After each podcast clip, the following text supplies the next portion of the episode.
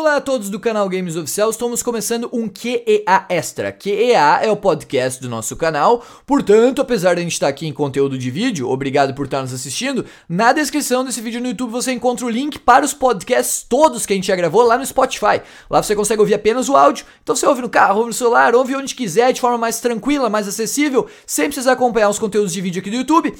Mas, claro, muito obrigado a quem está aqui e use os comentários, que é uma função que só tem no YouTube, para discutir as minhas escolhas hoje nesse top que vai colocar o primeiro prego no caixão do PlayStation 4. Essa geração que vai nos deixando, eu jogo no PlayStation 4 desde 2014 e fui dar uma olhada na minha lista de troféus para ver o que, que a gente tinha para tirar de lá. Hoje são remasters e remakes, mas a semana que vem vai ter um podcast extra falando sobre jogos. Não que remasters e remakes não sejam jogos, mas os jogos lançados apenas para Play 4, que não vieram de gerações passadas, e aí a gente vai selecionar os melhores também. Como hoje a gente vai começar com o pior remaster ou remake que eu joguei na geração. E assim, galera, é uma opinião pessoal e eu fui a, atrás disso não tanto pela talvez a qualidade do jogo, mas pela minha pelo prazer que eu tive em jogar. Nesse caso, desprazer em jogar. Eu não quero criar polêmica aqui, mas eu olhando toda a minha lista de remasters e remakes, eu fui uh, analisando e percebi que o jogo que eu menos gostaria de jogar novamente seria o Assassin's Creed Rogue. Nada contra o Rogue em sua história. O Rogue apresenta uma história muito boa e é um jogo que eu gosto por alterar algumas das mecânicas que o Assassin's apare, apresentava antes.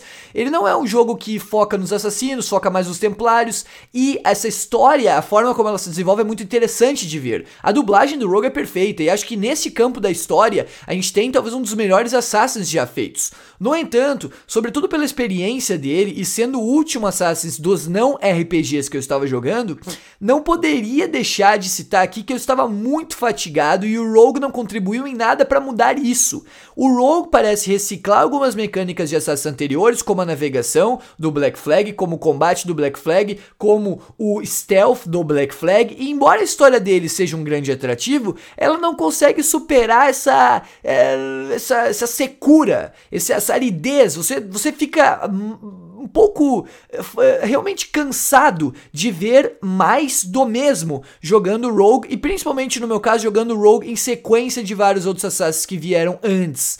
Eu não acho Rogue um jogo particularmente ruim, mas sem dúvida nenhuma, olhando todos os remasters e remakes que eu joguei nessa geração, é o jogo que eu menos gostaria de jogar novamente. É a experiência mais meh você olha para aquilo e vira rosto, é um jogo que não te atrai para jogar novamente, enfim, como uma primeira experiência, ok, gostei da sua história, mas de resto, o Rogue foi um jogo que me apresentou dessa maneira um pouco arrastada. E por isso eu coloco aqui como o pior remaster remake que eu joguei nesta geração. Fãs de Assassin's Creed, me julguem. E uma pausa antes da gente partir pro top 10, eu separei três jogos que eu considero como menções honrosas, assim, cara, que bateram na trave. Uh, recentemente, foi assim, muito recentemente, eu joguei os três Uncharteds. O Uncharted 1, 2 e 3. Vocês devem estar vendo os conteúdos chegando aqui no YouTube. Joguei no PlayStation 4, já havia jogado no PlayStation 3. E esses jogos, assim, eh, eu não me recordava muito, porque fazia muitos anos que eu havia jogado. E eu ainda, por incrível que pareça, apesar de tantos anos, mantenho a mesma opinião de que Uncharted 1 da trilogia original de Play 3 é o melhor Uncharted. Eu gosto muito da toda a ambientação que o Uncharted 1 apresenta da história simples, que ela tem um início, meio e fim, mas ela é coesa, assim, sabe? Quando vai dando um passo de cada vez, você sabe, você vê onde a coisa está caminhando, tudo faz sentido. Eu acho que o Uncharted 1 leva vantagem nisso em comparação com os outros dois, porque às vezes quando uma obra tem sucesso, e o Uncharted 1 tem sucesso, as pessoas analisam aquela obra de uma forma. Eh, acham que esse sucesso vem de outro lado, vem de outra coisa. E o Uncharted 1, apesar dele fazer sucesso por todo aquele blockbuster, essas explosões, cair de paraquedas, como o Drake cai no 1, o avião cai, é barco que explode, são os Wendigos, é um monte de coisa. Não é isso que faz, particularmente para mim, o Uncharted 1 ser bom. O que faz o Uncharted 1 ser bom é a química dos personagens, o carisma deles, a história, a forma como eles interagem e a simplicidade com que tudo isso é feito. Jogando, por exemplo, os outros Uncharted, e nosso, nosso papel aqui meter o pau nos outros Uncharted, mas jogando Uncharted 2 e 3 eu não percebo isso. Uncharted 2 e 3 querem ser muito mais do que eles realmente são e do que eles têm capacidade para ser. Drake sai em um monte de explosão, sai correndo de helicóptero, sai correndo de tanque, e isso muitas vezes não torna o jogo bom, esquecendo de desenvolver personagens interessantes. O que é aquele Flynn do Uncharted 2? Personagens podre podre, ridículo. Comparado com os personagens do Uncharted 1, que todos eles têm uma determinada personalidade, ainda que a personalidade seja simplesmente ser de gozação, ser um personagem engraçado, eu acho que este Uncharted, do primeiro, cria uma essência pra série, uma essência que parece ser um pouco abandonada nos outros, mas cara, jogá-lo com remaster em 60 FPS no PlayStation 4, vendo essa história com loading super rápidos, com funcionamento da máquina que é o PlayStation 4, melhorado do PlayStation 3, não tem preço. Uncharted 1 aparece com menção honrosa, porque ele depois de tanto tempo, tendo jogado ele lá por sei lá, cara, 2013. Então deve fazer uns 7 anos que eu joguei ele pela primeira vez no, no Play 3. Tendo jogado agora ele novamente no PlayStation 4, eu não tenho como não elogiar esse jogo e colocar ele num quase da minha lista de top 10. Então o primeiro da menção honrosa seria o Uncharted 1 aqui do Nathan Drake Collection. Não tem como eu não citar aqui Crash Insane Trilogy. Ele bate na trave outra vez de entrar no meu top 10, e esse é um jogo que para mim tem um carinho muito especial, cara, porque eu joguei os Crashes lá no PlayStation 1 e esse remake do PlayStation 4, isso é engraçado, porque ele é um remake lá do Play 1, então ele volta duas é, três, dois, é, três gerações atrás, volta três gerações atrás para fazer um remake, isso não é muito habitual. Vocês vão ver aqui na lista que a maioria dos jogos aparecem de remake são do, do, Play 3.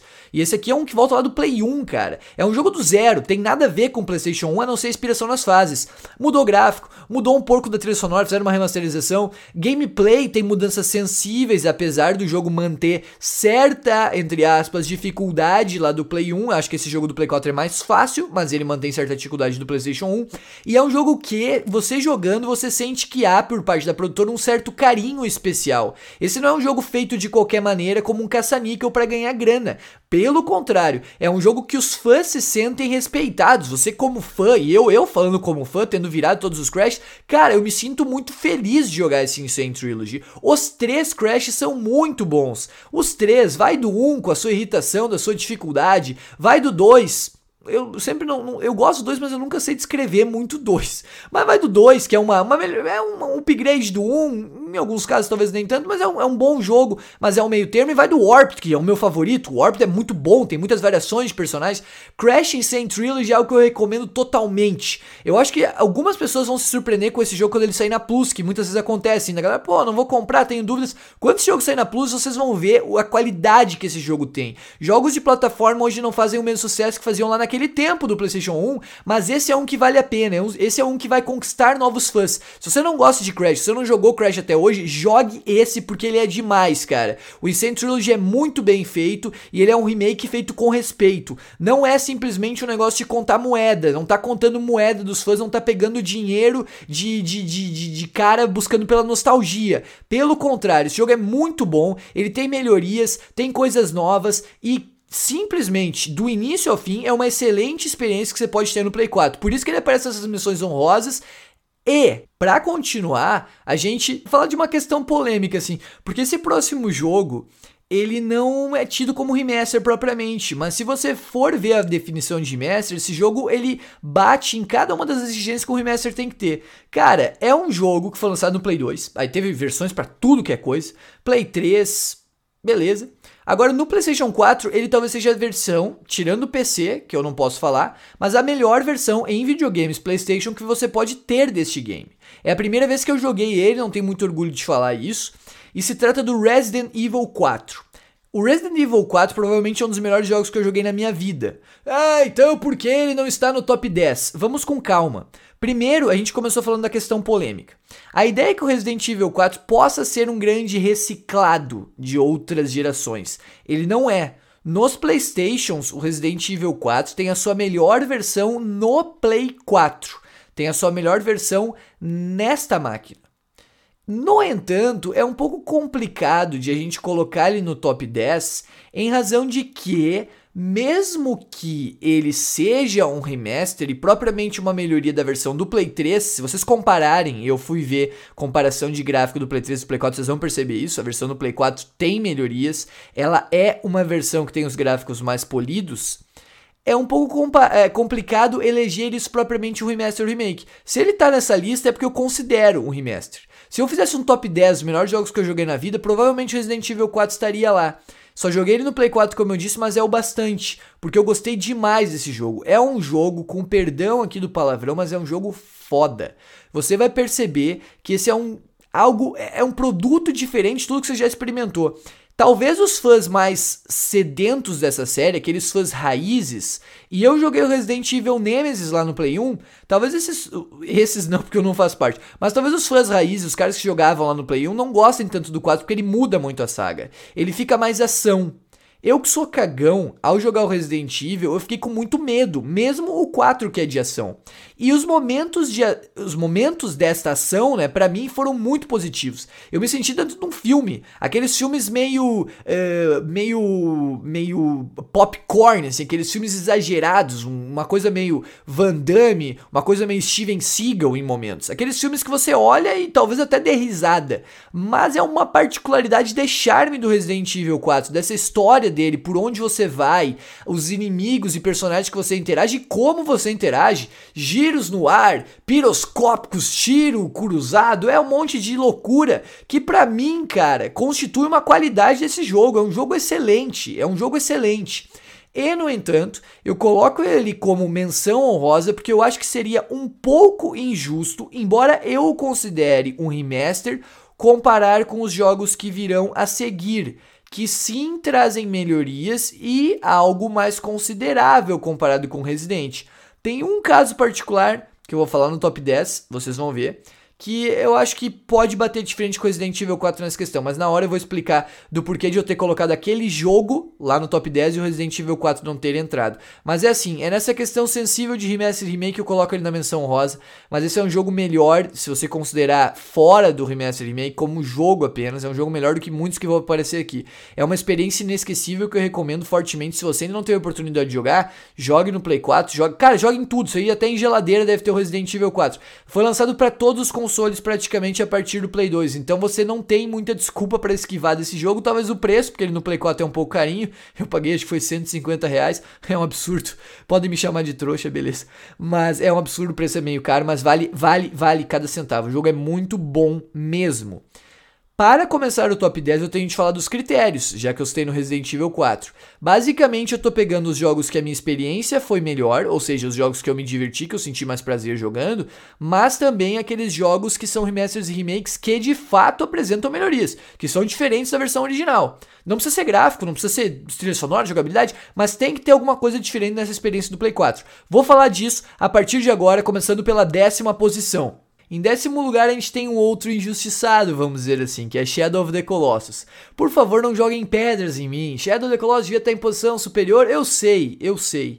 Para mim, Shadow of the Colossus é um dos melhores jogos de todos os tempos. É uma experiência que não vai ser replicada muito adiante. Eu acho que talvez nunca seja feito um jogo como Shadow of the Colossus novamente. Talvez se o Fumito Ueda, que é o criador, quiser fazer outros como este. A experiência de Shadow of the Colossus ela é muito interessante. E falando sobre esse remake, o motivo de eu colocar ele tão atrás nessa lista, ou seja, na primeira posição lá de trás para frente, na décima, é o fato de que isso vai muito assim da, da, minha particular, particularidade nesse ano. Esse ano eu voltei a jogar o Shadow of the Colossus no Play 3, platinei ele no Play 3. E o Shadow of the Colossus do Play 3 ele é um remaster, remaster do Play 2. E esse remaster do Play 2 ele é idêntico ao do Play 2, só que melhorando o, os gráficos, a resolução do jogo. Ele tem uma resolução melhor. Diferentemente do Play 4, que muda, é outro jogo, não é um remaster. Eu ouvi muitas pessoas falando que remaster, cara, não é um remaster. O Shadow Colossus de Play 4 é um remake. Ele muda totalmente e o fato de ele mudar totalmente é o motivo de ele aparecer mais para trás. Se esse fosse o mesmo jogo do PlayStation 2, muito provavelmente eu colocaria ele no top 3, top 4.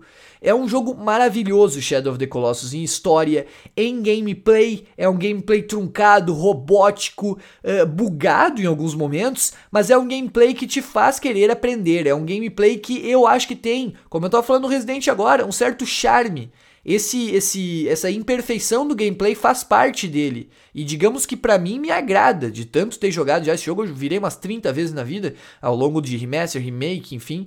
É, então é um jogo que, que me agrada, em tudo, nas mecânicas, na trilha sonora, enfim. E a versão do Play 4, nesta parte de melhorias gráficas, nessa parte de trilha sonora, a história é a mesma, o gameplay melhorou, ficou mais fácil do, do Play 3 e do Play, do Play 2. Então, assim, nessa parte eu não tenho nada a colocar. Por que, que eu tiro o Shadow dessas posições superiores e trago ele por décimo lugar? Eu até em alguns momentos tirei ele da lista, mas ele aparece em décimo porque eu achei que seria muita injustiça ele não pintar aqui. O Shadow, apesar de ser um jogo muito bom no Play 4, ele tirou, tirou, tirou um pouco da aura que havia no Play 2.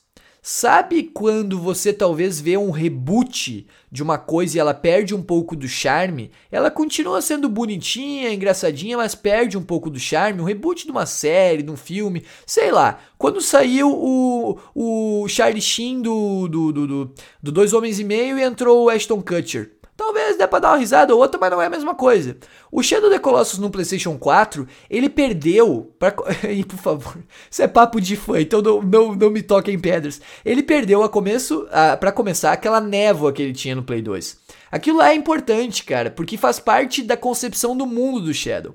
O Shadow do Play 4, ele é muito polido e talvez seja polido em excesso. Você anda naquele mundo, você vê as paisagens, você vê tudo pintando por ali, você vê é, de uma forma muito bela, é verdade, mas não é da mesma forma com aquela aquela fumaça, aquele aquela atmosfera de sonhos que tinha no Play 2.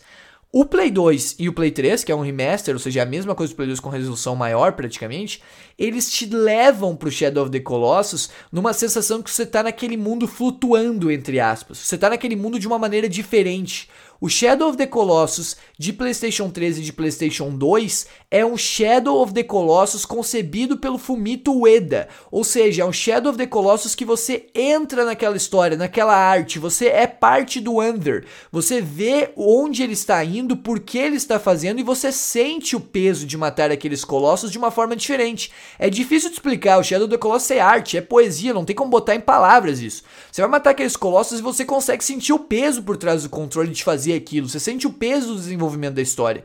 No Play 4, a história é a mesma, como eu falei, mas parte dessa concepção de arte, por ter sido desenvolvido por outra empresa que é a Bluepoint Games, o Fumito Ueda não se envolveu, este jogo no PlayStation 4, ele acaba sendo um pouco plastificado demais. Ele é plástico, e ao ser plástico, ele perde a essência do Shadow of the Colossus de Play 2. Ele é um jogo maravilhoso, é um jogo que eu recomendo. Se você nunca jogou Shadow, vá em frente, não pise no freio e acelere, porque esse jogo é bom. Agora, se você, como eu, é fã lá do Play 2, do Play 3 e dessa questão de uma atmosfera diferente, acho que o Play 4 talvez possa lhe desagradar um pouquinho.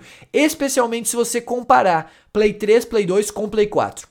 Dada essa explicação, acho que Shadow Colossus é um jogo que eu recomendo, não há dúvidas disso, mas dada essa explicação, eu acho que ele merece ficar nessa posição, porque se ficasse em posições superiores, a versão do Play 4 seria um pouco injusto com o trabalho do Play 3 e do Play 2, que aí sim, ao meu ver, são bem superiores e são estão, né, entre os melhores jogos de todos os tempos. A nona posição é LA Noir, jogo da Rockstar. E esse é o jogo que eu falei lá no Resident Evil 4, esse que eu tava dizendo. Beleza, vamos falar sobre o elefante na sala, vamos falar sobre o ponto central nessa questão do LA Noir.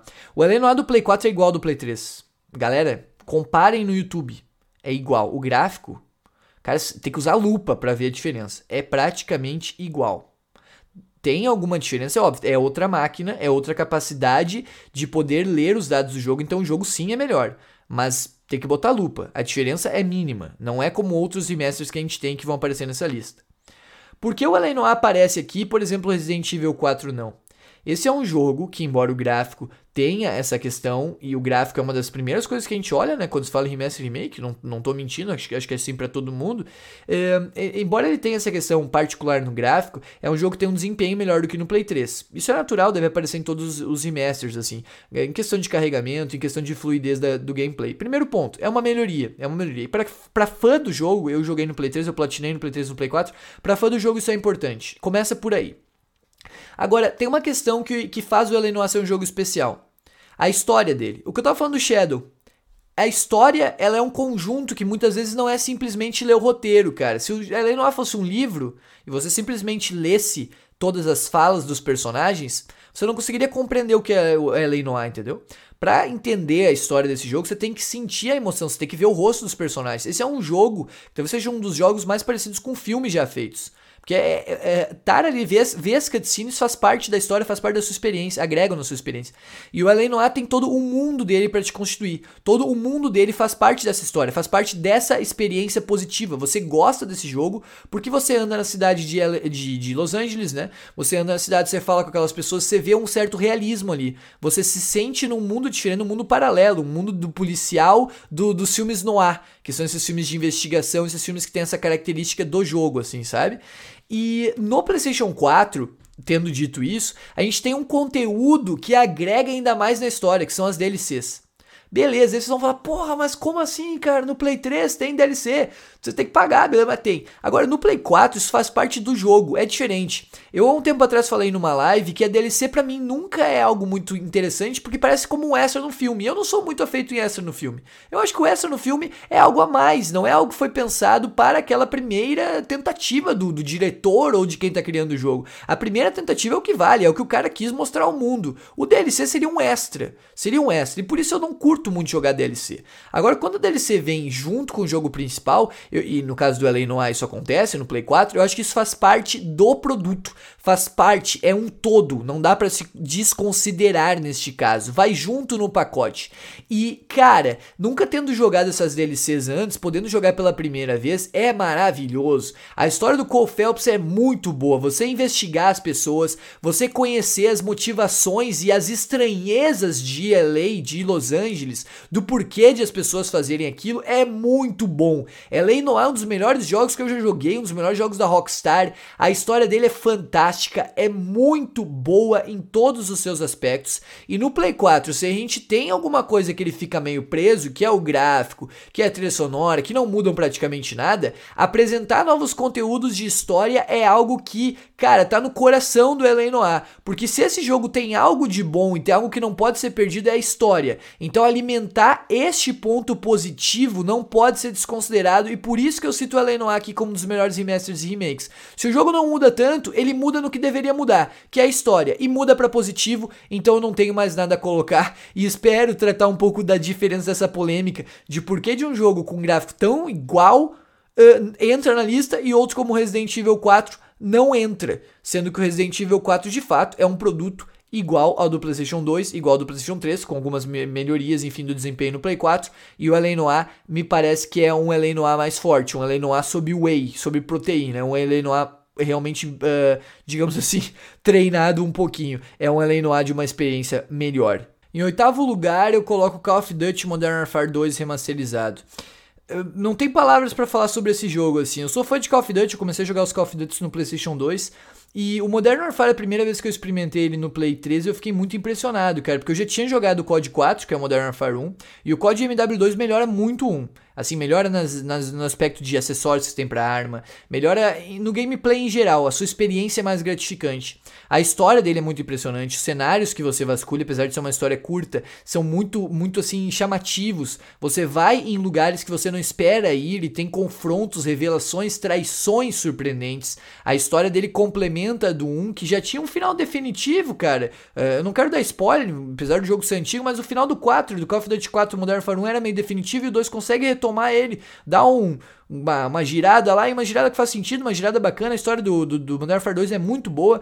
E esse é um jogo que, ao receber esse remaster, ele toma o que o Call of Duty 4 havia feito um pouquinho tempo atrás, ou seja, aquele remaster do Call of Duty 4 que veio para o PlayStation 4, dá um pouco de inspiração para o remaster do Call of Duty Modern Warfare 2 e torna isso aqui algo espetacular, cara. Esse jogo em gameplay, ele é óbvio, ele é, ele é idêntico ao que era no Play 3. Ele não muda muito no gameplay, mas você olhar o gráfico e a beleza que esse jogo traz, é um jogo que eu vou falar disso na próxima posição, vocês vão ver. É um jogo que, apesar de ser um remaster, ele é praticamente um jogo novo.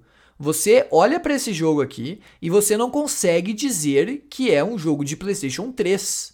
Ele não é um remake, mas ele não me parece ser um remaster como outros que até vão aparecer nessa lista ele é realmente algo refinado, um trabalho muito bem feito em vários sentidos. Esse jogo funciona bem e sempre funcionou bem pelas questões da diversão do seu gameplay e por sua história. Agora, você ter essa experiência aqui e sendo fã como eu, é algo sem palavras, cara. Acho que todo mundo gostaria de poder ver um jogo antigo seu sendo aperfeiçoado para a geração atual, ou um filme antigo que pudesse receber um, um, pacote em HD, algo assim. Você ter essa qualidade de imagem melhorada e algo que realmente não lembra em nada um jogo de Play 3 é algo indescritível. E jogar novamente esse jogo, que já era bom, continua bom, não teve melhorias aí, mas jogar ele como uma espécie de colírio aos olhos com os olhos brilhando a todo tempo, não tem palavras. Então, Call of Duty Modern Warfare 2 aparece nessa lista porque, já sendo fã, a minha experiência ao jogar ele aqui no PlayStation 4 é algo assim que, tipo, eu fiquei babando, sabe? De queixo caído, olhando todos os momentos e toda a beleza desse jogo. Se ele tinha me impressionado lá no Play 3 a primeira vez que eu joguei, tipo, indo no Gulag, indo na parte de Washington, a parte que dá o MP, os prédios caem, o final do jogo, aqui no Play 4 isso se repetiu e eu sabia tudo o que ia acontecer. Se repetiu porque ele continua sendo um jogo impressionante, um jogo que chama atenção e aqui muito principalmente por causa dos gráficos e dessa repaginada que a Activision conseguiu dar e dar muito bem, cara. Ela deu e deu com vontade de tornar esse produto melhor. Em sétimo lugar, eu tenho de colocar Grand Theft Auto 5, GTA 5. GTA 5 é um jogo que eu joguei no dia que lançou no Brasil, lá em 2013, cara. Eu olhei esse trailer em 2011, tava no ensino médio e tava no site da Rockstar na contagem regressiva do trailer, do primeiro trailer de GTA V, quando ele foi anunciado. Então o jogo eu tenho um grande hype e um grande carinho por ele, porque quando ele foi lançado ele cumpriu tudo aquilo que ele prometeu. É um dos GTAs mais divertidos de todos e voltou, apesar de eu gostar muito do 4, do GTA 4, ele voltou a ser aquilo que o San Andreas era, um grande sandbox com múltiplas possibilidades. Faz tudo o que você quer, é um jogo livre, é um jogo que te permite fazer muita coisa. É um jogo realmente um parque de diversões para você. Beleza. No PlayStation 3 ele já cumpriu isso. No PlayStation 3 ele era isso. Era um jogo muito bom que eu já tinha virado no Play 3, feito carambada de coisas lá. Agora, quando ele foi lançado no PlayStation 4, as minhas expectativas depois de ver as comparações de gráficos e as melhorias que ele trazia, porque ele traz conteúdos adicionais, traz corridas novas com o Trevor, você pode se transformar em animais, o GTA Online era expandido, tudo isso me fez ver esse GTA 4 como uma edição assim, tipo definitiva. Ainda vamos ver como ele vai lançar no Play 5, mas até o momento nos consoles não há melhor versão do que a versão para essa geração do PlayStation 4. Não é uma simples repaginada nesse jogo. Esse jogo é um remaster realmente com cara, jeito e cheiro de remaster a, a, iluminação é diferente, a forma como você consegue ver a, a, a luz batendo nos carros ou as, po as poças de água no chão, é tudo impressiona muito, em especial se você jogou lá no Play 3. Este jogo é um jogo de Play 4. Ele foi lançado em 2013 no PlayStation 3 e por isso ele, óbvio, fica marcado como um jogo original da outra geração. Mas é um jogo que, se fosse lançado diretamente no Play 4, a gente não conseguiria perceber a diferença. Pega o GTA 4 e compara com outros jogos lançados no Play 4. Pega, pega e compara com outros jogos de mundo aberto lançados no Play 4. É ou não é um jogo compatível com a geração atual em todos os aspectos? Impressionante para a geração atual em todos os aspectos. Então eu, eu não quero ficar aqui no, no GTA V, acho que eu falei GTA 4 cara fica, fica falando e bobeando, acho que eu tô falando de GTA 4 ou agora que eu tô enlouquecendo. Mas o GTA 5, eu, eu, eu não preciso de palavras assim para descrever a qualidade do jogo. Acho que todo mundo que jogou sabe que esse jogo é muito divertido, te dá muitas possibilidades, te dá abertura para fazer o que você quiser nesse jogo, basicamente. E falar de um remaster do GTA que veio do Play 3 e que foi no Play 4 passa basicamente por você simplesmente, cara, abrir os olhos. É, é impossível alguém chegar e dizer que esse é o mesmo jogo ou que as mudanças trazidas pelo GTA V no Play 4 são piores, são um decréscimo. Esse jogo só melhora, a Rockstar fez um trabalho excelente, excelente, um trabalho que só engrandeceu esse jogo, que tornou esse jogo algo maior do que ele já era. Prova disso é o sucesso de vendas, embora acho que a venda nunca represente muito qualidade no jogo. Preste atenção nisso, porque número de venda não significa qualidade, mas esse é um jogo bom que caiu nas graças do povo e caiu nas graças do público, basicamente em razão do trabalho desenvolvido pela Rockstar, que começou no Play 3 muito bem feito, mas que no Play 4 ganhou outra dimensão, cara. Este é um jogo diferente, é um jogo que faz o do Play 3 ficar no chinelo, comer poeira. E olha que nós estamos falando de um jogo lá no Play 3 que já marcou a geração, ganhou prêmios de jogo do ano e que é sim um dos melhores jogos da geração do Play 3 também. Então fazer um, uma melhoria de algo que já estava muito bom é algo a ser elogiado aqui e por isso que o GTA aparece na minha sétima posição. Em sexto lugar, eu selecionei Batman Arkham City, que faz parte daquela coleção Return to Arkham, que vem o Arkham Asylum e o Arkham City. Os dois são muito bons, mas o City sempre foi meu favorito. Então, apesar do Asylum ser muito bom, eu recomendo ele no PlayStation 4, inclusive. Essa versão, a do City, é melhor, porque o City é melhor que o Asylum. Não tem como discutir, pelo menos pra mim, tá? Opinem nos comentários se vocês discordarem, mas é, é, é difícil, né, galera? O City é muitas pessoas acham que é o melhor jogo de super-herói já feito. Eu, inclusive, né? Colocando a minha opinião aqui como a universal. Muitas pessoas. Ah, ah vá. É, eu acho isso. Mas com relação ao Arkham City remasterizado, esse é um jogo remasterizado, assim, digamos, de manual. O que eu quero dizer com isso? É um remasterizado de manual. Ele melhora. Você olha a comparação do Play 3 e Play 4, você vê que ele melhora. É, não é uma melhoria tão expressiva quanto os que vieram agora há pouco, o GTA V e o Modern Warfare 2. Esses dois ali, o Modern Warfare 2 e o GTA V, eu acho que são melhorias bem diferentes. E o Arkham City não é isso, é uma melhoria de manual. Uma, um remaster de manual. Ele melhora, mas melhora ali num, numa forma sensível. Você vê que é uma melhoria e tal. Não precisa de lupa como a Noir, que eu estava falando antes.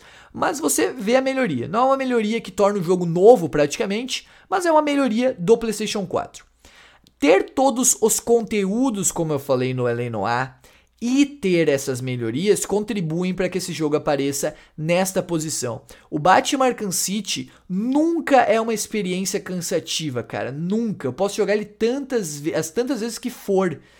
E, novamente, mas aí é puxando a sardinha pro meu lado, porque eu gosto desse elemento, novamente, isso deve-se à história.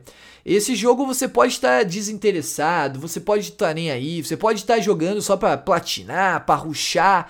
Vai ter algum momento que você vai se sentir investido naquilo. A história dele não é longa, não é longa, mas tudo onde ele toca, sabe aquela história do Rei Midas? Tudo que ele toca vira ouro nesse jogo aqui. Ele vai para algum lugar, ele toca num personagem lá no Pinguim.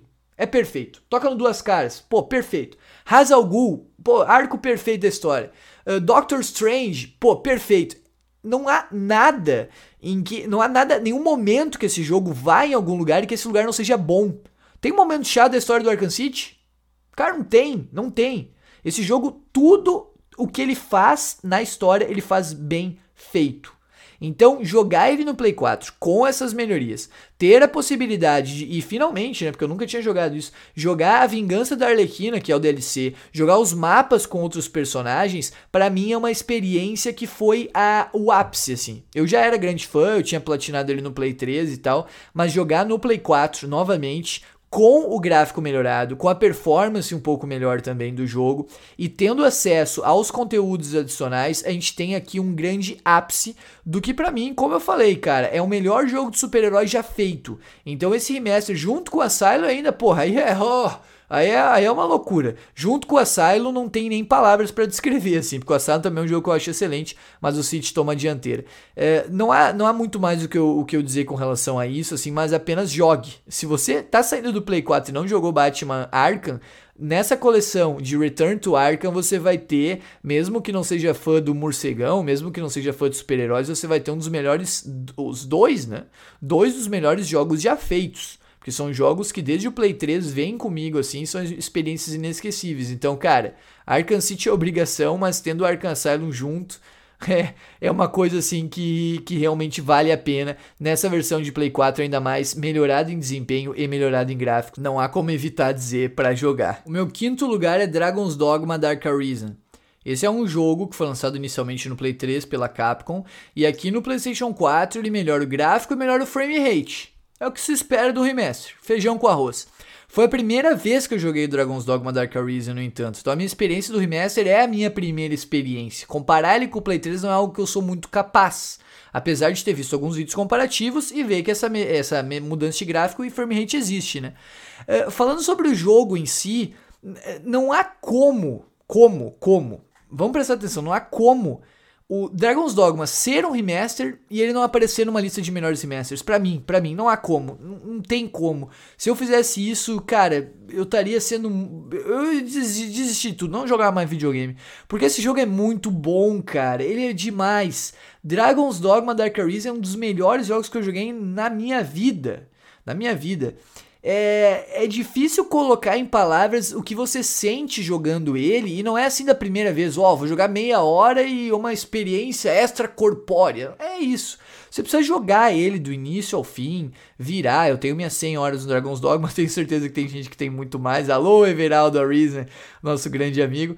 Mas, cara, basicamente, o Dragon's Dogma Dark Arisen é um jogo que você vai jogando, você vai curtindo a mecânica como ele se apresenta, como você dialoga com os personagens, como tudo tem uma certa vida, como aqueles cenários que você explora têm uma certa vida. Você se sente com aquela sua, aquele seu grupo de pounds, que são os personagens que vão lhe ajudar, você se sente assim realmente numa pequena comunidade, cara, de pessoas que dialogam, de pessoas que vão tendo afinidades. O seu pequeno grupo é, é um grupo vivo que vai se ajudando. A, qualquer batalha que você fizer é massa nesse jogo. Qualquer cenário que você explorar é massa. E recentemente eu joguei o Bloodborne no PlayStation 4 e esse jogo é muito parecido com Bloodborne. Eu falo aqui só por pra galera entender um pouco, né? Vai que você jogou o Bloodborne, não jogou Dragon's Dogma. Ele não te fala o nível que você vai ter que enfrentar dos inimigos. Então você enfrenta o inimigo sem saber o nível dele. Você não sabe que tá fazendo uma quest principal ou secundária. Você fala com os personagens muitas vezes uh, podendo matar eles um diálogo. É, a coisa é muito assim específica, é muito detalhada. Esse é um jogo feito com, cara, um grande cuidado. Esse é um jogo que parece aqueles RPGs de mesa, a ponto do mundo, dos caminhos que você pode tomar de liberdade. Fora que o cenário medieval já tem, assim, digamos, uma certa. Eu já tenho uma certa pretensão. Eh, eu já de cara meio que gosto dessa temática. Então, andar por aqueles castelos, conversar com as pessoas, com as gangues diferentes, enfrentar os diferentes tipos de feras e inimigos é muito bacana. Isso tudo é muito legal e isso tudo vai te fazendo gostar do jogo. Beleza. Agora, quando você chega ao final da história, é tipo assim, mind blown, sabe aquela expressão? Tipo, é, não, eu não quero dar spoiler, óbvio que eu não vou dar spoiler, mas você precisa ver para crer. A história do Dragon's Dogma Dark Arisen, tirando tudo que vem antes, tirando tudo que vem antes, que já é perfeito, já é nota 10, entendeu? Tudo que vem antes é nota 10. Gameplay, mecânica dos personagens, diálogo com os personagens, ambientação, é tudo nota 10. Mas a história consegue, tipo, superar isso. É algo indescritível. A forma como aquilo faz uh, sentido ao final e te põe para pensar. É uma história profunda. É uma história, cara, muito profunda, realmente, do Dragon's Dogma. Esse jogo tem uma história que não é nem um pouco assim encheção de linguiça ou uma história que tá ali simplesmente por tá, entendeu? É uma história que dá sentido a esse jogo. É, então, assim, é o que eu falei antes. Por tudo isso, eu não conseguiria ver o Dragon's Dogma, saber que ele é um remaster e não aparecer nesse top 10. Ele é um jogo que melhora a versão do Play 3 pro Play 4, mas todo o conteúdo que ele carrega é demais pra gente não colocar num top assim. Tipo, é impossível ele não aparecer nesse top. E por isso que eu coloco o Dragon's Dogma na nossa colocação número 5. Em quarto lugar, eu coloco aqui no top dos remasters e remakes um jogo que dá até um calor de falar é, que é o Final Fantasy XII The Zodiac Age.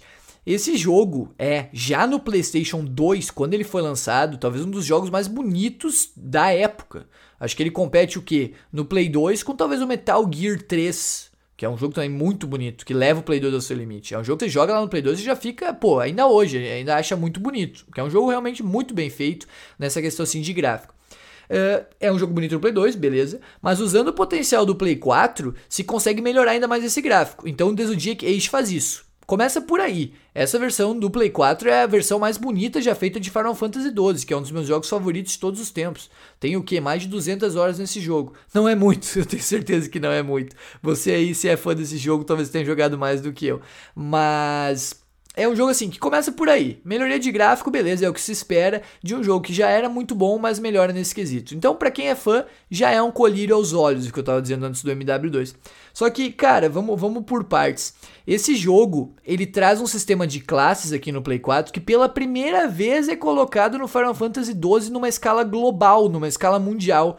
Em 2007, ainda lá no Play 2, foi lançada uma versão do Final Fantasy XII que chamava International Job System E essa versão foi apenas restrita ao Japão, foi apenas restringida à parte asiática. Os jogadores do Japão conseguiram jogar uma versão do Final Fantasy XII em que os personagens tinham classe você atribuía classes, espécies de é, profissões, para usar o Yakuza Like a Dragon, em que vai ter isso aí de profissões no RPG. Você escolhia classes, o que esse personagem vai se especializar, no que ele vai se especializar. Eu joguei no Play 2, o Final Fantasy XII, e era a versão ocidental, não tinha isso. Então foi uma primeira grande surpresa nessa versão do Play 4. Ela, digamos que normaliza essa questão de classe. Para todo mundo é assim, não muda se é no Ocidente ou Oriente. A versão do Play 4 tem classe para todo mundo. Beleza, você escolhe as classes, já é uma. Pô, é um RPG, faz uma mudança considerável isso. É um jogo que apresenta outros sistemas de, uh, de diferenciados, outros sistemas modificados. Você pode acelerar o jogo. Então, quando você está farmando, você pode usar o tempo mais rápido, de uma forma mais rápida, para andar mais rápido com os personagens, para poder de uma forma mais tranquila poder fazer essa exploração no jogo. Farmar itens facilita muito se você está acelerando o tempo. Outro ponto interessante. E aí, cara, vai numa questão que eu até tava falando do Crash antes, neste podcast ainda, de carinho com os fãs. Tem outras mudanças, a gente pode falar sobre baús que mudaram no jogo, enfim. Mas tem uma mudança que eu queria tocar aqui que é bem particular. A trilha sonora desse jogo é espetacular no Play 2, espetacular. E aqui eles reorquestraram ela. Vocês têm noção? Tipo, não é só pegar a trilha sonora, passar num computador e tá pronto. Eles reorquestraram, organizaram a orquestra para regravar as músicas com equipamentos de hoje, enfim, reorquestraram, fizeram todo esse trabalho novamente. E esse é um jogo tão legal que este trabalho de orquestra já, já, já, é, já é muito bacana, já é, você vê ali que tem uma dedicação, mas é, é tão legal que ele te dá opção de você selecionar se você quer a versão reorquestrada ou se você quer a versão original. Isso é muito bacana, cara. É apenas um exemplo, tá? Não é uau, isso torna o jogo algo maior do que ele é. Mas esse tipo de coisa, esse nível de detalhe é muito legal porque respeita a galera que jogou lá antigamente e quer ver a trilha sonora como era naquela época, mas também é, é, é maneiro para quem tá jogando pela primeira vez e aí tem algum tipo de escolha por ali, pode ver qual que gosta mais ou não. E juro, cara, jogar o Final Fantasy XII The Zodiac Age é algo que no Play 4, se esse jogo fosse lançado diretamente no Play 4, eu já acharia excelente em história, em ambientação, este é um jogo inesquecível. É um RPG que não tem as mecânicas dos RPGs de hoje. Você tem um sistema de gambits, de seleção, de estratégias, combate mais ou menos por turno. E mesmo assim, cara, ele segue sendo um jogo que continua apaixonando. Porque é isso que o Final Fantasy XII faz, cara. Ele te, te, te coloca esse perfume, ele te seduz para esse mundo dele e você fica ali viajando, sabe? Que tipo, dá que você fica não, não consegue, uh, você fica apaixonado, você não consegue ver outra coisa, você só vê a beleza daquele jogo e fica cada vez mais impressionado. Esse é o Final Fantasy XII. E Enzo Zodiac Age, apesar das mudanças, ele conseguiu melhorar porque as mudanças foram positivas, foram mudanças que foram uma espécie de escada, assim, elevaram ele, tornaram ele algo superior. E eu curto demais, cara, eu curto demais. E, se você é fã dos Final Fantasies uh, novos, principalmente, talvez você não curta tanto 12, porque ele tem essas mudanças em estilo de gameplay, mas é um jogo que se você quer eh, entrar num mundo da imaginação, num mundo diferente, viajar por um mundo diferente, você tem que jogar, não há dúvida disso. É um jogo muito bom e o Play 4 tem a melhor versão dele nos consoles, claro, falando do PlayStation, né? Porque Xbox também recebeu essa versão, mas esta geração tem a melhor versão de Final Fantasy XII, que é um dos melhores jogos de todos os tempos para mim, então não poderia faltar nesse top 10 de remasters e remakes. Em terceiro lugar, The Walking Dead, a Telltale Series, a primeira temporada do The Walking Dead. Esse jogo ganhou prêmio de melhor jogo do ano quando lançado. Nessa premiação, The Game Awards. Na época ele tinha um nome diferente, mas é o Video Game Awards, a premiação dos jogos do ano. E ele ganhou o jogo do ano na época. Por que será que um jogo assim tão simples, um jogo como se fosse um virar páginas de livros infantis, uma história assim em quadrinhos desenhada para os videogames, poderia chegar lá. Por causa da história, o The Walking Dead sempre que eu olho, sempre que eu jogo, eu sinto um peso ao estar jogando. Agora sabendo o que vai acontecer ao final. É um jogo muito tenso, um jogo muito uh, grave. Você vê que é um jogo pesado em tudo que está acontecendo. São perdas de personagens que ocorrem ali, são personagens humanos que mantêm relações e você faz parte disso. Só que é tipo um, um grande The Sims, vamos dizer assim, mas um The Sims de, de, um The Sims mortal, vamos dizer. Embora The Sims mate pessoas lá, dependendo do seu nível de sadismo lá no The Sims, o The Walking Dead é um jogo mais sério. Ele não é tão, tanto malhação assim quanto The Sims. E jogar o The Walking Dead sempre é uma experiência única por, mesmo sabendo o final, poder ver as diferentes formas de chegar até lá. O final não muda, mas você tem diferentes formas de conseguir chegar até lá. É um jogo de escolhas. No PlayStation 4, particularmente, comparando com o PlayStation 3, você tem melhorias de gráficos, elas existem, os gráficos são mais claros aqui, eles estão de uma forma uh, mais polida, são mais a resolução deles é melhor, enfim, mas não passa tanto por isso, os gráficos realmente são mais nítidos, você consegue entender melhor o jogo aqui nessa questão dos gráficos. Os tempos de loading, para quem jogou no Play 3, você vai perceber que é diferente, são diferentes. Eu joguei esse jogo no PlayStation 3 e é dramático, assim, porque o Play 3 é bem. É, ele tem um funcionamento bem truncado no PlayStation 3. Não que não vale a pena jogar, mas é bem truncado o funcionamento dele no Play 3 e no Play 4 isso não ocorre. Agora, você ter acesso ao The Walking Dead é ter acesso a uma das melhores histórias já feitas no universo The Walking Dead. Eu costumo brincar que os zumbis não são o personagem principal do The Walking Dead do jogo, eles são secundários. Esse é um jogo de relações humanas e um mundo de zumbis. É isso. Você não vai ver aqui grandes confrontos com os zumbis. Eles até ocorrem, mas não é o foco. Se você vai, assim, digamos, sem conhecer esse jogo diretamente por isso, você vai dar de cara com a porta. Porque esse é um jogo de relações humanas, onde você vai ter que dialogar, você vai ter que explorar sem muita preguiça. Você vai ter que se obrigar a fazer diálogos que muitas vezes parecem sem sentido, sem sentido, né? Mas que ao final vão sim contribuir para a sua experiência. É um jogo maravilhoso são é, em formato de episódios, então ele tem cinco episódios e cada episódio consegue uh, dar mais emoção à história. Não que cada um seja melhor que o anterior, porque eu acho o quinto um pouco mais fraco, mas cada episódio vai agravando a situação. Você vai percebendo, você não vai querendo parar de jogar, sabe? Porque a história se desenvolve de uma forma sem enrolação, que, que sabe onde ela quer ir e sempre, tipo, caminhando cada vez mais por precipício. Você vê onde está indo, você não consegue fazer nada. Esse é o The Walking Dead. A versão do Play 4 ela funciona melhor. É quase que uma obrigação. É quase uma obrigação você jogar no Play 4, porque o Play 3 ele tem aquela versão que é, é meio que um carro a pedal, sabe? Os Flintstones lá, você vai pedalando pro carro rodar. E no Play 4 a coisa é bem mais fluida, sem falar dos gráficos, né? Mas é bem mais fluida. E o The Walking Dead passa muito pela sua história e pelas possibilidades que ela oferece sem dúvida, uma experiência indescritível para mim. A primeira temporada do The Walking Dead não poderia faltar aqui nessa lista de melhores remasters e remakes. Ele tá disponível, cara, também numa carambada de coisas, inclusive no Play 4. Tem o The Walking Dead primeira temporada e tem também o The Walking Dead Collection, que inclui tudo. Esse The Walking Dead Collection é meio bugado, tá, galera? O The Walking Dead 1 sozinho ele é melhor, mas o The Walking Dead Collection, dependendo se você quer platina e tal, também dá, dá para jogar. Mas, mas é uma experiência única e a versão do Play 4 vai te trazer menos estresse com essas questões de funcionamento, então vale a pena conferir o que ela pode oferecer aí no PlayStation 4. Em segundo lugar, The Elder Scrolls 5 Skyrim, ou Skyrim 5, como muitas pessoas falam. Agora, o The Elder Scrolls é um jogo que no PlayStation 4 ele é bugado, cara. O funcionamento dele é tenso, ele não funciona bem assim perfeitamente no Play 4.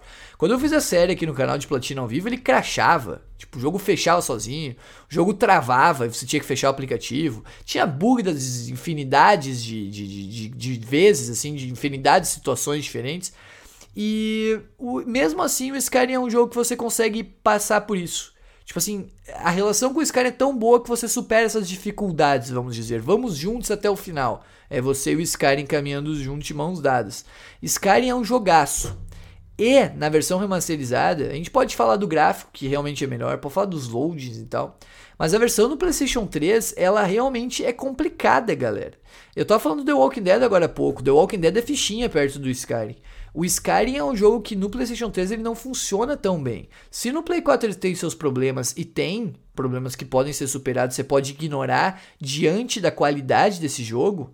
No PlayStation 3 é meio complicado, galera. No PlayStation 3 o Skyrim é um jogo óbvio que deve e pode ser jogado, mas ele tem alguns problemas de funcionamento.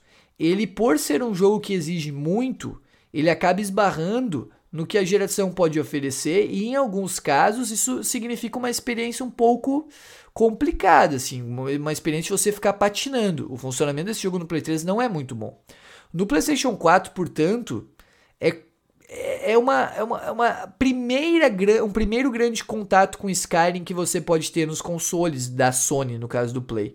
Porque aqui esse jogo, apesar dos, dos problemas que ele aparece, eu ia dizer pequenos, mas não são até pequenos, no Play 4 continuam tendo problemas de bug e tal, o funcionamento dele, cara, é realmente de um outro nível. Este jogo no Play 4 vai te dar realmente o suco de Skyrim que você quer beber. É o suco de Skyrim que está sendo oferecido para você. Primeiro, com mods. Você pode colocar mods na versão do Play 4. Segundo, com gráficos que são apavorantes, são muito melhores do que no Play 3, são muito melhores. Quando eu vi vídeos de comparação, eu fiquei doido, muito melhores mesmo. Terceiro, com a questão do desempenho. Então é uma, é uma trindade, é, uma, é um trio que juntos eles fazem com que aquilo que estava lá no Play 3, talvez um pouco escondido, embora ele funcione no Play 3 tal, você consiga jogar, só que sob algum estresse. É, ele mostra aquele produto lá do, do Play 3 um pouco escondido sobre alguns problemas de funcionamento e, e, e mostra o porquê desse jogo ser um dos melhores já feitos. Eu tava falando do Dragon's Dogma, da identidade medieval que ele tem.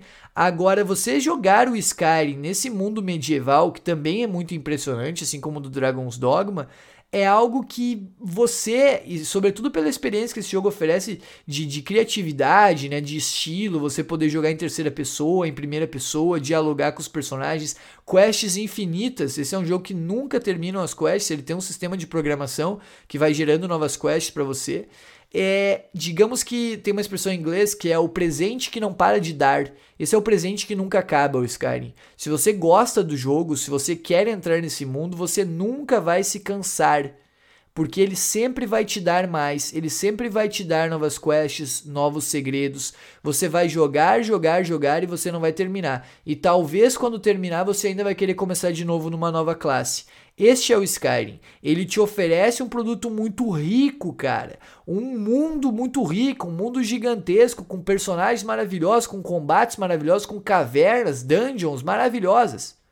E este mundo rico é quase inesgotável. Então você vai explorar o Skyrim aqui no Play 4, inclusive com as DLCs. Pelo amor de Deus, a Downguard é muito boa. A outra DLC eu não cheguei a terminar. Porque aqui no canal a gente fez uma série e depois a gente terminou a platina, então eu, eu fui para a próxima série, né? Mas a Downguard é muito boa, galera, e ela está disponível no Play 4 também. Então aquilo que era bom ficou melhor. E aqui funciona bem no PlayStation 4. Então o Skyrim, de, de tudo que a gente pode dizer, assim, eu acho que é um jogo que melhorou em todos os aspectos. Todos os aspectos. E é uma das primeiras grandes experiências que você, se não a primeira, né, que eu estava dizendo antes, que você pode ter nos consoles da Sony com Skyrim é no Play 4, sem dúvida nenhuma. Mesmo que você jogou no Play 3, saiba que o Play 4 traz as melhorias, traz as melhorias para funcionamento, mas também em conteúdo. Então é um jogo que vale a pena conferir e Pô, sem palavras, um dos melhores já feitos é o segundo lugar dos tops de remasters e remakes no PlayStation 4 para mim. E o melhor jogo de remaster ou remake que eu joguei nessa geração, surpresa! The Last of Us Remastered. Por que eu digo surpresa, cara? Porque basicamente, assim, a minha credibilidade vai pro ralo quando eu falo pra esse jogo. E aí alguém pode perguntar, que credibilidade? Pois é, que credibilidade? Se é que eu tenho alguma credibilidade, ela vai pro ralo nesse jogo. Porque eu sou muito fã de The Last of Us. Sou fã porque eu realmente acho esse jogo acima de qualquer outro. É o melhor jogo que eu joguei na vida The Last of Us 1. E não poderia ser o melhor. Não poderia haver um melhor remaster ou remake aqui. O The Last of Us 1, tendo jogado no Play 3 e sabendo que ele é no Play 3, eu posso dizer que ele no Play 4 apresenta um remaster de respeito. Ele não é um remaster como o Skyrim, que é muito melhor nas, na comparação, na comparação. Não é como Modern Warfare 2 ou GTA V. A diferença do Play 3 para o Play 4 ela existe, ela é expressiva, mas não é tanta, não é tamanha quanto nesses outros jogos. Lá é bem maior. Agora, é difícil colocar algum outro jogo sobre essa experiência, porque no Play 4 foi onde eu, eu, digamos assim, eu suei no The Last of Us. Foi aí que eu fiz exercício, que eu repeti, que eu joguei pra caramba esse jogo. Foi aí que eu virei no punitivo diversas vezes, que eu platinei. O Play 4 é a minha experiência basicamente de Last of Us. Eu virei ele no Play 3, eu comprei ele lá em julho de 2013. Que virei ele correndo porque ia lançar o GTA V, eu tô com muita expectativa. Mas no Play 4 foi onde eu realmente comecei a jogar ele para valer mais vezes e ver o que ele poderia oferecer. A versão do Play 4 tem gráficos melhores, tem melhor frame rate, tem melhores tempos de loading, principalmente, agora eu tô gravando esse vídeo em 2020. Você vai em 2020 ter uma atualização, já houve na verdade, que vai reduzir ou reduziu os, os loads desse jogo em quatro vezes. Ou seja, se demorava 15 minutos. 15 minutos é muito exagerado, né? Se demorava um minuto para carregar, agora demora 25 se... Mentira, nossa, minha matemática tá muito ruim, cara. Quatro vezes menos, 15 segundos, pelo amor de Deus. 15, 15 vezes 4, 60, né? 15 segundos agora para carregar. Quatro vezes menos do que no lançamento esse remaster. Então é muito impressionante o que esse jogo ainda continua fazendo nessas questões de melhorias, mas é muito impressionante você ver o desempenho que esse jogo tem comparando com o Play 3. Ele já é uma melhoria, uma melhoria boa, eu não diria que seria o feijão com arroz, não é uma, um remaster de manual, como eu falei antes, mas ele também não é um remaster super expressivo. Você percebe que é um jogo de PlayStation 3 no PlayStation 4. Você percebe que ele, se fosse lançado no PlayStation 4, pô, compara com o The Last of Us 2, embora seja um jogo de final de geração, mas comparam-se os dois, né? Compara o Uncharted 4, por exemplo. É uma diferença bem expressiva, né? No que a Naughty Dog pode fazer direto no Play 4 ou fazer no Play 3. Agora, por que colocar o The Last of Us aqui, então? Por quê? Uau, o Skyrim melhorou tanto e é o segundo lugar. Porque o The Last of Us tem uma melhoria boa, mas não tanta quanto a do Skyrim, porque ele, ele supera o Skyrim. Eu não consigo colocar outro jogo, cara. Eu não consigo colocar outro jogo. A experiência do The Last of Us, para mim, é uma experiência fora dos videogames, fora de tudo, é uma experiência que fica comigo, assim, que, que mora em mim, cara. Eu vejo esses personagens, o Joel, a Ellie e eu vejo neles figuras próximas, figuras que eu gosto, que eu, que eu, que eu quero ver o destino, que eu torço para eles, que, que eu vejo um afeto, que, que, eu, que eu me sinto observando aquilo ali de uma forma tipo é, quase que uma cadeira cativa. A gente se senta ali, vê as discussões, os atritos deles no The Last of Us e a gente se sente como invadindo a vida deles, porque é algo realista. São personagens que passam uma realidade eles se movem, são atores né, que atuaram para esses personagens, se movem para demonstrar determinada emoção. Eu fiz um vídeo aqui no canal analisando as cenas principais de Last of Us 1. E aí lá no final, por exemplo, do jogo, o Joe ele vai falar determinada coisa com a Ellie, sem spoiler, e ele cruza os braços assim, fica numa posição, tipo, não de qualquer jeito, não fica assim molenga, ele fica reto, com os braços cruzados, numa posição de força, e fala uma coisa bem potente lá no final do jogo para Ellie, assim, uma coisa importante para a história. E aí você percebe que o Joe ele não quer ceder. O Joe é um personagem que, que, que para esse jogo do The Last of Us, ele é o The Last of Us. É por ele que o jogo funciona. Ele é a fibra que movimenta esse jogo. Quer pro bem, quer pro mal, né? Isso é muito discutido.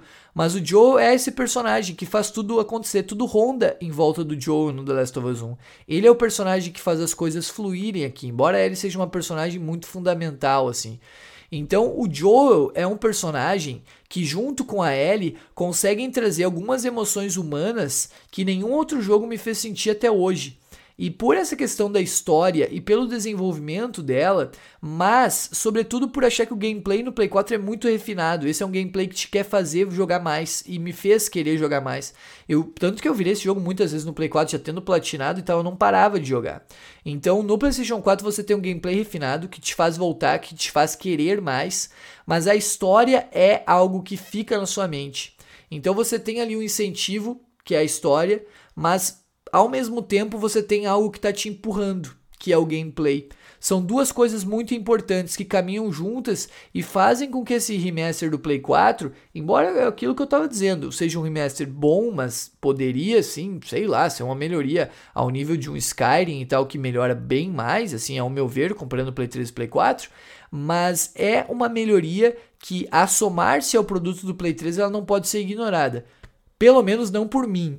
Então eu não conseguiria deixar outro jogo em primeiro lugar que não The Last of Us, por toda essa experiência que ele oferece em história e aqui no Play 4, sobretudo em gameplay. ignorem o fanboy aqui de The Last of Us, mas as minhas opiniões sobre esse jogo sempre giram e sempre batem nessa tecla. É um jogo que eu, que eu sou super fã e eu não consigo ver assim como algo poderia superá-lo nesses tops. Então, basicamente, quando aparecer algum tópico do Last of Us 1 se enquadra, ele quase sempre vai ser o primeiro lugar. Spoiler de próximas edições de, de classificações aqui no canal. Mas, por favor, né, galera, deixe nos comentários, como eu disse no início dessa gravação, as suas, as suas opiniões sobre este top, as suas opiniões sobre quais foram os jogos que para você são os melhores remasters e remakes. Eu vou ler todos os comentários, vou comentá-los de volta. Talvez demore um pouquinho, mas eu chego lá e dialogo aí com todos, porque eu quero ver, cara, realmente tô curioso. Comentem aí, pode ser só o melhor, pode ser os top 3, pode ser o pior. Comentem, me xinguem aí o que vocês acharem. Eu fico feliz de ler os comentários mesmo, galera. Espero que vocês tenham gostado também do QA. Como sempre, ele foi disponibilizado em áudio no Spotify. Na descrição estava o link. Caso você queira acessar outros podcasts, lá você consegue. Por hoje a gente se despede, agradecendo o apoio de sempre de vocês. Muito obrigado de coração mesmo. Fiquem bem e até a próxima.